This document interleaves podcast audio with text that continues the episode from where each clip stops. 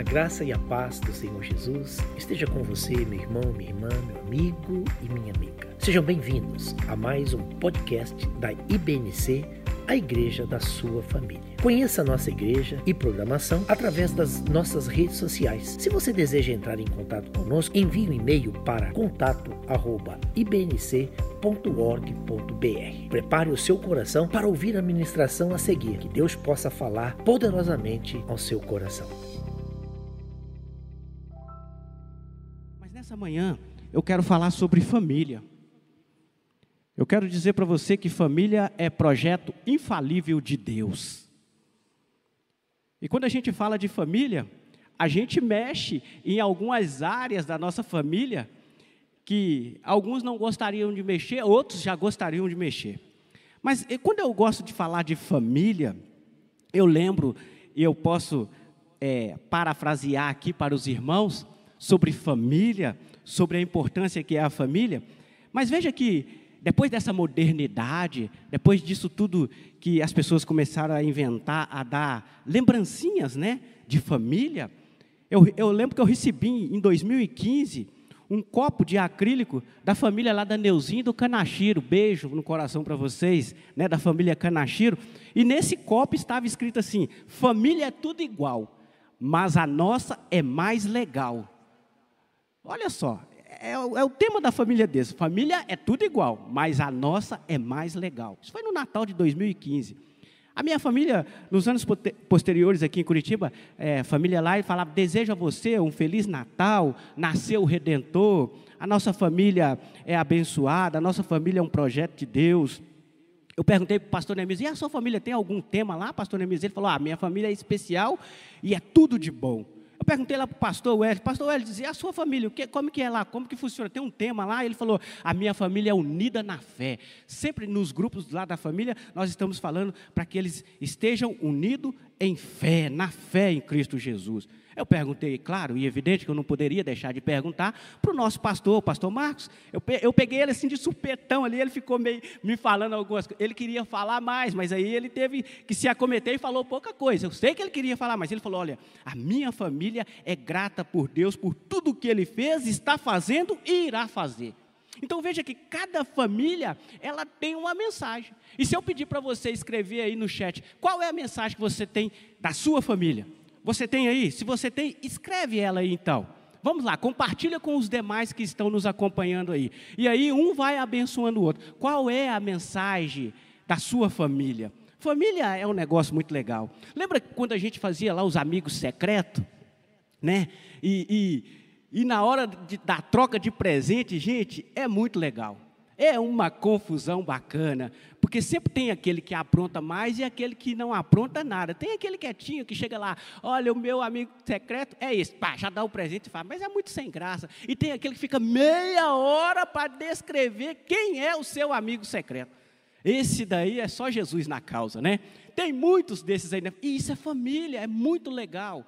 E tem aquela família assim: ah, nós vamos fazer um amigo secreto de final de ano, é, o presente é de é, é do 199. Aí tem aquele que fala assim: espera aí, mas e se eu comprar um presente de 100 reais, eu vou ganhar 199? Aí você explica para o cidadão que é de 199, mas ele fala: eu quero comprar um de 100. Aí começa, e a gente acaba não fazendo aquele de 199. Aí você fala assim: então é de 10 reais para cima. Aí, mas ah, eu vou ganhar um de 10, e se eu der um de 200? É sempre assim, sempre tem essas coisas. Isso é família. É muito gostoso isso, né? Tem aquela tia que organiza tudo. Ela vai lá, ela organiza. As crianças agora, agora os adolescentes, agora os adultos, toda a família tem. A minha tem, eu, eu acredito que a sua também vai ter alguém assim. E tem aquele, né, que é o chefe da família, é o irmão aquele que todo mundo espelha nele e fala: Nossa, esse irmão meu é muito responsável. Não que os outros não sejam, mas é porque aquele ele toma a frente, ele sempre tem uma palavra de sabedoria. É muito legal isso. Não é? Família é isso. É muito bacana isso. É muito legal a gente viver em família, a gente estar em família. E, e hoje nós precisamos viver mais em família. E, e quando é, eu recebi a incumbência de ministrar a palavra do Senhor aqui, porque é uma grande responsabilidade, um privilégio, acima de tudo, eu pude analisar que nós estamos vivendo o ápice dos dias que Paulo profetizou. o, o ápice. Ele diz que seriam dias difíceis. Ele diz que, e, e não difíceis somente economicamente, mas dias difíceis também para a família e para a igreja. Nós estamos numa época em que as pessoas vivem um dos piores tipos de manifestação de vida familiar. A despeito de tanto avanço tecnológico, a família nunca foi tão atacada por Satanás como ela está sendo atacada hoje, neste século, neste ano, neste mês, neste dia. A família está sendo bombardeada de todos os lados, a minha e a sua família. Ela tem sido alvo das tramóias de Satanás e seus demônios. Sabe, quando os homens tomados pela impiedade, onde os relacionamentos familiares seriam destruídos, como Paulo mesmo disse em sua segunda carta a Timóteo, no capítulo 3, no versículo 1 a 5. Nós vamos ver lá o que Paulo estava descrevendo sobre uma geração impiedosa, sobre uma geração maldosa, sobre uma geração que estava lhe faltando amor, sobre uma geração que estava lhe faltando entendimento e discernimento. E aí, quando Paulo descreve lá a segunda carta aos Timóteos, lá, ele diz assim: saiba disso. Olha lá o que está escrito lá. No capítulo 3, versículo 1 a 5, a segunda carta a Timóteo. Saiba disto, nos últimos dias sobrevirão tempos terríveis. Palavras do apóstolo Paulo. Os homens serão egoístas, avarentos, presunçosos, arrogantes e blasfemos, desobedientes aos pais, ingratos, ímpios, sem amor, olha só, sem amor pela família, irreconciliáveis, caluniadores, sem domínio próprio, cruéis, inimigos do bem, traidores, precipitados, soberbos, mais amantes dos prazeres do que amigos de Deus, tendo aparência de piedade, mas negando o seu poder, afasta-se também destes. Olha que palavra, que palavra para que venhamos abrir os nossos olhos, que palavra para que venhamos refletir se nós não estamos enquadrados em algum desses adjetivos que outrora Paulo escrevera. Para que nós venhamos tomar cuidado, para que nós não entremos nisso aqui. Não é porque eu estou ministrando, não é porque eu estou cantando, não é porque eu ando com a Bíblia, que eu não estou propício a cair em algo disso aqui que o apóstolo Paulo escreve. Não é por causa disso.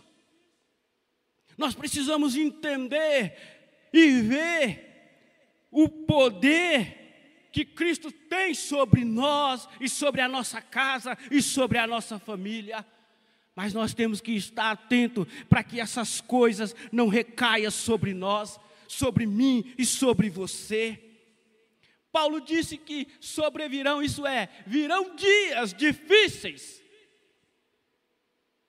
E não vai ser os seus diplomas, a sua esposa, o seu doutorado, o seu mestrado, o seu MBA, que vai te livrar disso aqui. Não serão. Não será o seu dinheiro. Não será a sua capacidade de comunicar, de falar bem, de se expressar um português impecável, que pode te livrar disso aqui. Não é não. Veja, Paulo falou: afasta-se desses que têm tal atitude, que têm tal pensamento, afasta-se também desses. Mas quando a gente olha para a palavra de Deus e vê quanto amor de Deus para nós, para a nossa casa e para a nossa família, nós começamos a entender que eu e você não somos nada sem Deus. Você não é nada, eu não sou nada. Não é porque você chegou a um nível na sua vida, você se acha melhor do que os outros. Quem é você? disse o Senhor nessa manhã: quem é você? Sabe, irmão, irmã, amigo, amiga, moço, moça que está nos acompanhando. Quem é você? Você é presunçoso? Você é arrogante? Quem é você? Quem é você? Veja que o apóstolo Paulo, ele descreve isso porque com certeza lá na igreja onde eles estavam pastoreando, onde eles estavam cuidando, havia pessoas que tinham essas características e esses adjetivos. Essa é a grande verdade. Mas aí Paulo fala: escuta, virão dias difíceis, meu amigo, minha amiga, virão dias complicados para essa família que celebrava os natais, os anos novos. Vamos celebrar, talvez não celebra mais. Talvez para reunir, para ajuntar, é uma grande dificuldade, é uma luta. Onde está aquela família? Onde está? Não é porque eu não tenho o meu pai, é que eu não vou reunir com a minha família. Não é porque a minha mãe já não está mais conosco que eu não vou reunir a minha família. Não é assim. Mas eu quero dizer uma coisa para você. Existe um Deus que é pura graça. Aleluias. Existe um Deus que é misericordioso. Oh, glórias. Existe um Deus que é bom. E ele é puro amor. Por isso é tempo de rasgarmos o coração diante de Deus é tempo de nós clamarmos pela nossa vida e clamar pela nossa família. A nossa família é um sonho de Deus para as nossas vidas. Tudo que devemos desejar e buscar é o cumprimento da promessa. É o cumprimento da promessa. É isso. Existe um Deus que é pura graça, que é pura misericórdia, que é pura bondade, que é puro amor mas é necessário que eu e você rasguemos os nossos corações diante desse Deus, que venhamos nos humilhar diante deste Deus e dizer: Eu não sou nada. Oh Senhor, tenha misericórdia da minha vida. Eu estou aqui me rasgando inteiramente me entregando no teu altar. Oh Senhor, oh Senhor, me perdoa se um dia eu fui soberbo, se um dia eu fui altivo, se um dia eu fui arrogante. Oh Deus, se um dia eu fui ignorante, tenha misericórdia da minha vida. Mas hoje eu estou aqui me rasgando diante do teu altar. Oh Senhor, me perdoa, tenha misericórdia da minha vida, tenha misericórdia da minha família. Eu quero a minha família, eu desejo, eu eu sonho a minha família no teu altar. No teu altar. É isso. É isso. Que nós não venhamos cair aqui essas palavras duras do apóstolo Paulo, impiedosas, tristes. Oh, Deus, tenha misericórdia, Senhor, das nossas vidas. Mas que nós que nós sejamos como Paulo e Silas, quando eles estavam presos no cárcere, trancafiado, quando eles estavam com as suas mãos acorrentadas, com os seus pés sem poder movimentar. E eles estavam cantando, e eles estavam orando, e eles estavam dando glória a Deus. E nós, uma dor de barriga, um espirro, a gente começa a reclamar, a gente começa a dizer: eu não quero saber dessa família, eu não quero saber desse marido, eu não quero saber dessa mulher, eu não quero saber desses filhos, eu não quero saber da igreja, eu não quero saber de mais nada. E aqui estava alguém que estava acorrentado, amarrado, trancafiado, preso em uma prisão feita de pedras. Mas eles estavam cantando e orando, e de repente, como um tremor, aquilo tudo cai, e o carcereiro corre para tirar a sua vida, e ele fala: Para! Nós estamos aqui, nada aconteceu. Deixa eu falar com você uma coisa. Chega aqui pertinho, deixa eu te falar uma coisa. Ainda que você sinta que as paredes da casa elas estão desabando, que não há mais chão, que não há mais teto, continua orando, continua adorando, continua cantando, continua profetizando, porque Jesus, ele vai entrar, ele vai entrar, e quando Jesus entrar, ele vai arrancar tudo aquilo que não presta de dentro da sua casa, de dentro da sua família, de dentro da sua vida, e Jesus vai reinar, e a sua família será uma grande família sobre a face da terra. Essa é a grande verdade. É isso. E aquele carcereiro disse: O que eu preciso fazer para receber esse Senhor, para ser como vocês. E aí, Paulo e Silas disse: crê no Senhor Jesus e será salvo tu e a tua casa. Atos 16, 31. Crê no Senhor Jesus e será salvo tu e a tua casa. Oh, aleluias! Oh, glória a Deus! Aleluias! Não podemos descansar nosso coração até que possamos dizer: eu e a minha casa estamos servindo ao Senhor. Essa é a verdade. Não descanse, meu irmão. Não descanse, minha irmã. Queremos ver famílias servindo a Deus, vivendo segundo os propósitos da, da palavra de Deus. Queremos ver famílias na presença do Senhor, famílias prósperas, benditas, famílias abençoando as nações. Nós lutamos e trabalhamos por essa causa.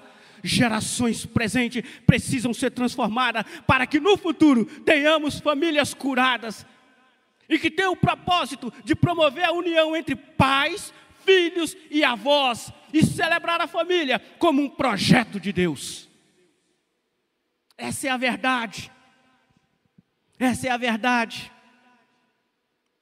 Queremos ver, e nós estamos vivenciando aqui, a igreja que prega a família, que prega a união, famílias vivendo segundo os propósitos da palavra.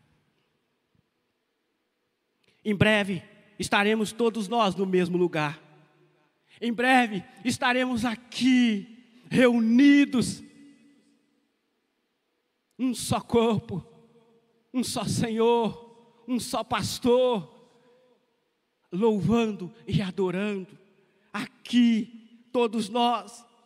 Sabe o que me chama atenção? Em breve estaremos todos no mesmo lugar. É como diz lá em Atos, no capítulo 2, do versículo 1 ao 4, que descreve assim: chegando no dia de Pentecoste, estavam todos reunidos num só lugar. De repente veio do céu um som como de um vento muito forte e encheu toda a casa na qual estavam sentados.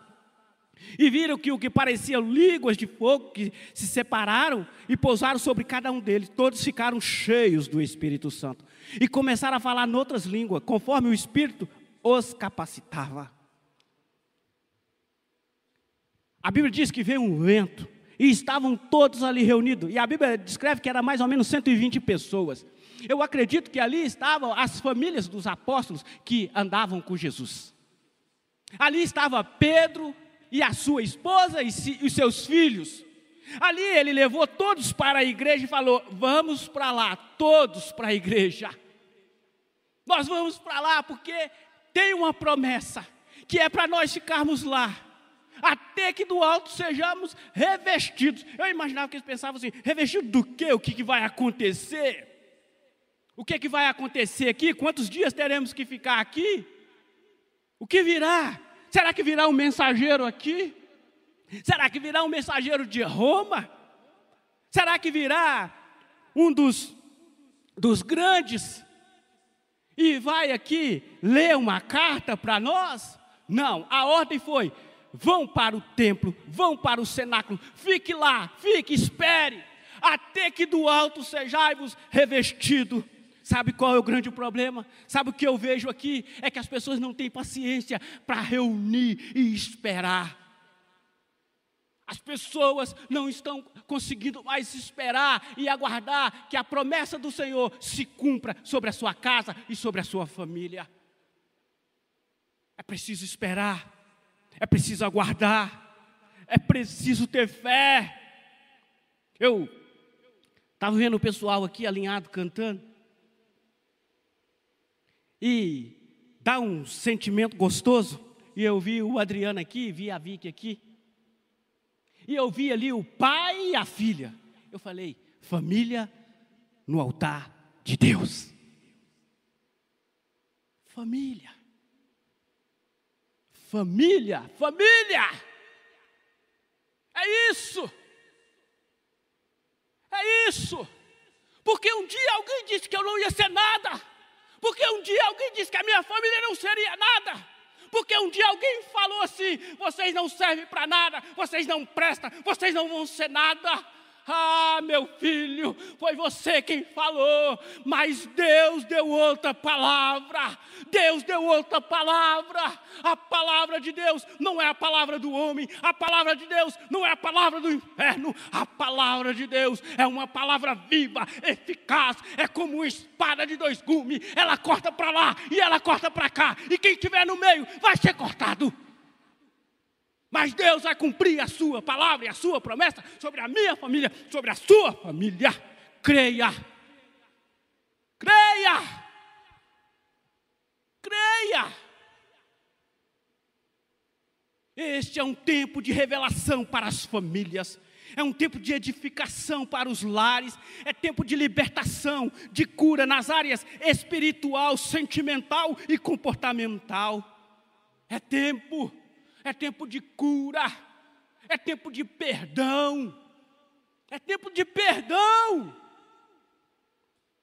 é tempo de rever conceitos. Mas o que é que você tem falado nesses dias? A Bíblia diz que, no versículo que nós acabamos de ler aqui, sobre a descida do Espírito Santo, que eles começaram a falar em línguas conforme o Espírito Santo lhes concediam que falasse. O que é que você tem falado na sua casa, com a sua família?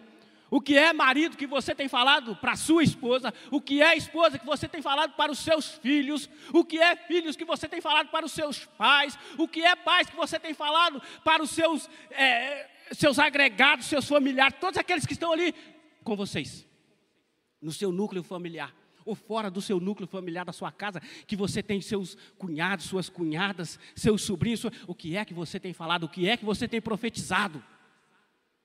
Você está cheio do quê? Do quê? O que é que você tem falado? Você tem cantado essa canção que foi cantada aqui por último? Para Deus te levar a um lugar secreto? Para Deus transformar a sua vida, homem e mulher? Para que a, a violência doméstica ela cesse do nosso meio, do meio da nossa nação? Para que o feminicídio seja extirpado e cortado da nossa nação, para que o suicídio não tenha lugar na vida dos jovens, no meio da nossa sociedade. O que é que você tem profetizado quando lhe é dado a palavra? O que é? Veja, eles profetizaram em línguas conforme o Espírito Santo lhes concedia. Pedro foi mais ousado. Ah, meu Deus do céu, o Pedro eu vou te contar. O Pedro é Pedro. Pedro é Pedro. E a história de Pedro é uma história que mexe com a gente. Veja aqui, quem foi mais ousado daquelas 120 pessoas mais ou menos que estavam ali? Pedro. Olha o Pedrão aí de novo. O Pedro foi o mais ousado. Mas deixa eu falar uma coisa para você. Rapidamente eu vou passar algumas coisinhas assim que Pedro fez antes dele ser ousado. Antes dele ser ousado. Antes de Pedro levantar no meio e falar: Ei, aqui não tem ninguém embriagado com, com vinho, não, tá? Aqui nós estamos é cheio do Espírito Santo. Tá certo? Não tem aqui ninguém embriagado com vinho, não. Nós estamos cheios do Espírito Santo.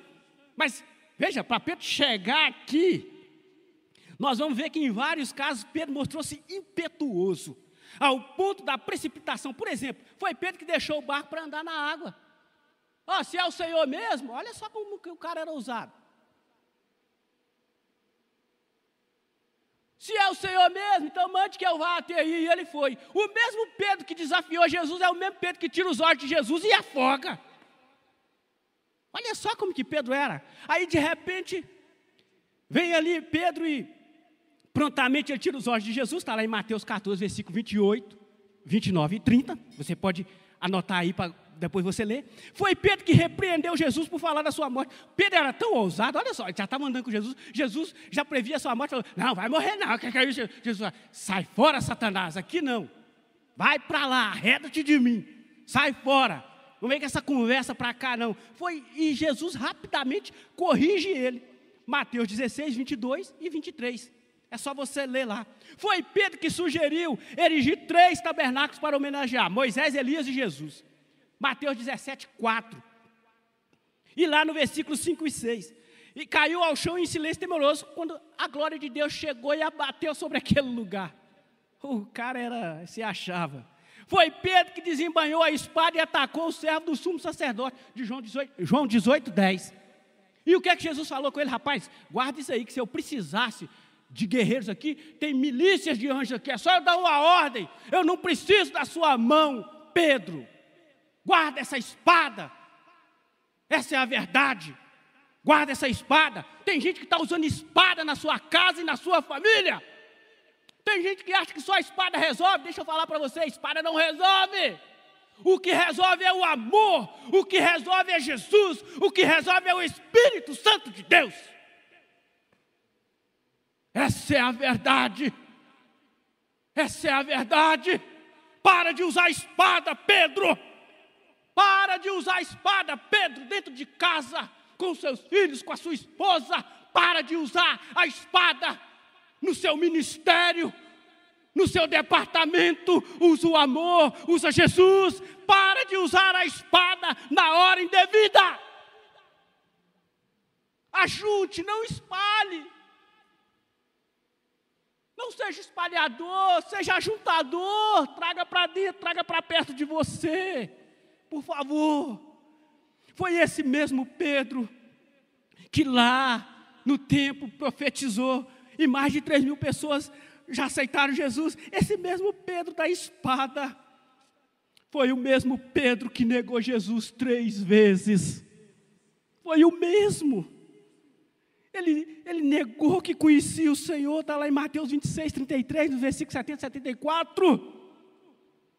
Através de todos os altos e baixos de Pedro, o Senhor Jesus permaneceu amoroso, permaneceu fiel e guia.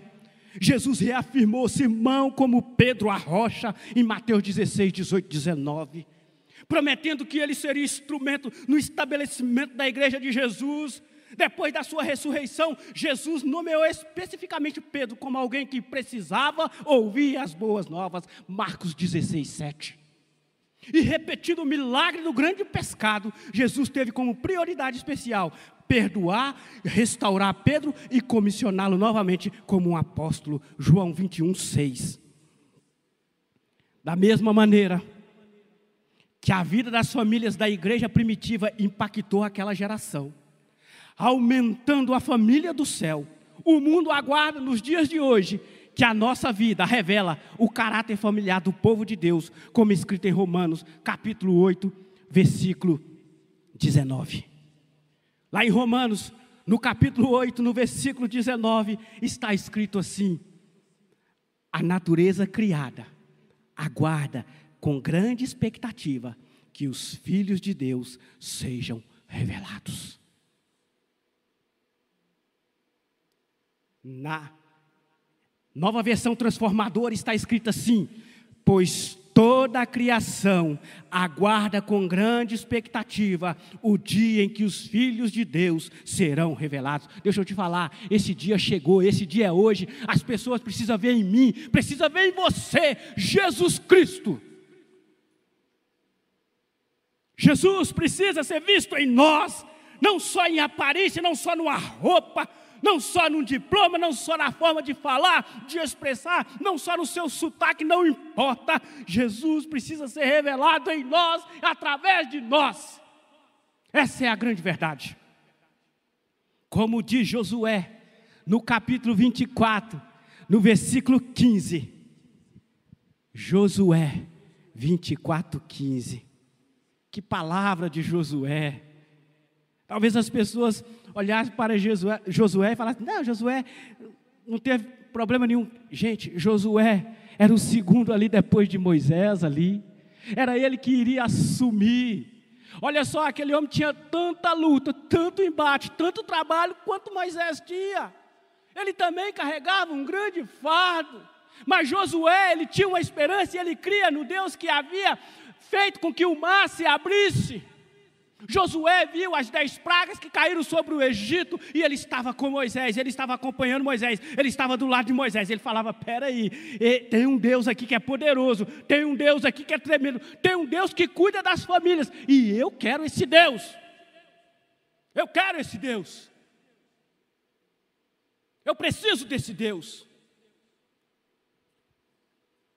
Há algumas coisas que nós precisamos rever há alguns conceitos que precisam ser revistos.